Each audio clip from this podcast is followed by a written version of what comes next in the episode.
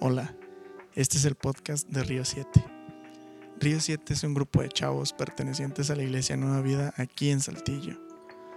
En estos podcasts que estaremos compartiendo vía redes sociales, se hablará de cosas que Dios ha revelado a nuestro corazón, de cosas que ha hablado a nosotros y que creemos que puede ayudar a cada uno de los que vayan a escucharlo.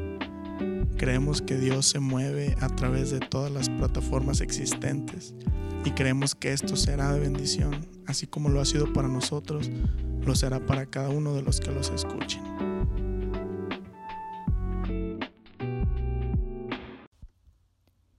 ¿Qué es más de la noche, la oscuridad o las estrellas? ¿Te has preguntado alguna vez quién eres? La neta yo sí.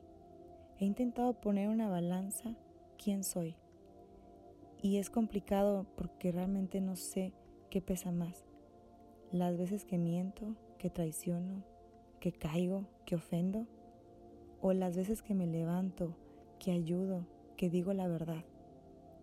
¿Soy la persona de mis errores o soy la persona de mis victorias? ¿Qué es más de la noche, la oscuridad o las estrellas?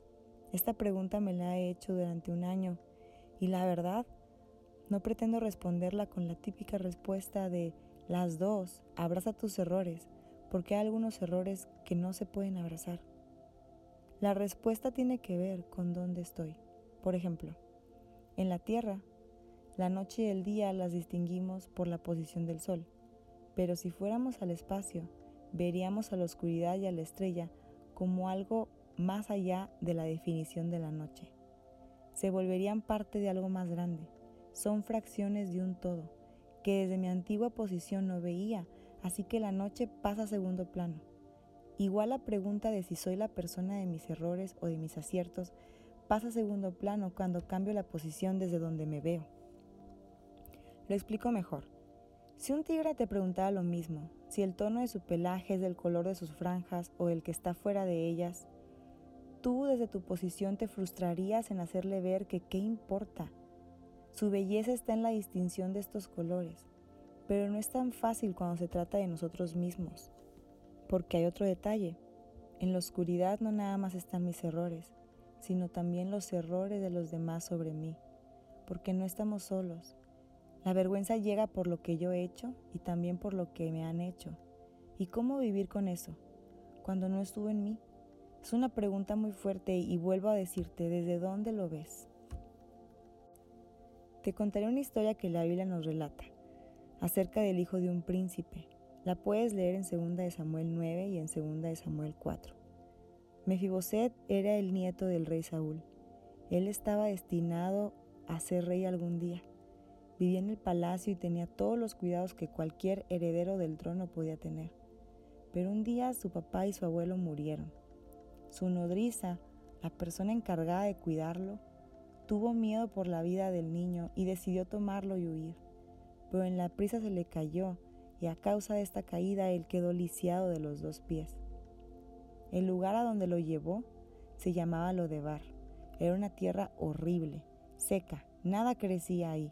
Era un lugar de soledad, donde iban los perseguidos, los golpeados por la vida, personas amargadas y abandonadas. En medio de todo eso, Mefiboset creció. Tiempo después el rey David le mandó buscar y Mefiboset, ahora ya un hombre, es llevado al palacio. Imagínate eso, a su hogar original. David lo ve y le dice que le regresará a las tierras de su abuelo y que vivirá en el palacio y comerá con él. Prácticamente todo a lo que Mefiboset estaba destinado, su derecho de nacimiento. Y lo primero que éste dice es, ¿quién soy para que me mires? Soy un perro muerto. Así como esta historia, tu historia original pudo haberse roto por alguien cercano a ti, alguien que te dejó caer, te dañó con palabras o con actos, te dejó una herida. Esa persona tal vez debía haberte cuidado, pero no fue así. A veces nos preguntamos por qué sucedieron las cosas. Las personas actuamos desde nuestros miedos o desde nuestra experiencia. Quien abusa muchas veces fue abusado, porque no conoce nada más no le justifico, simplemente la raíz es su propio dolor. Este príncipe tenía una historia original muy distinta antes de la caída. y después de eso ya nada fue igual. Su herida lo llevó a crecer en un lugar donde su pasado lo definía todo el tiempo. Su caída deformó no solo sus piernas, sino su mente y su identidad. Su situación lo llevaba a no aceptar lo que legalmente le correspondía, pues él nunca se había visto como un príncipe. Esta historia es más parecida a la nuestra de lo que pensamos. Todo lo que nos pasa ha agrietado de alguna manera el concepto que tenemos de nosotros mismos. La mayoría de las veces no nos damos cuenta y no podemos explicar por qué pensamos o por qué actuamos de una manera muy distinta a la que nos gustaría. El problema de este príncipe iba más allá de sus piernas y del error de su nodriza, más allá de crecer sin su padre y de por causa de otros no vivir la vida que podía fácilmente haber vivido.